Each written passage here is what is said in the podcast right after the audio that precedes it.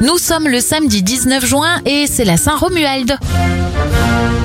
Les événements en 1885, la Statue de la Liberté, arrivée deux jours plus tôt en bateau, est officiellement offerte aux États-Unis.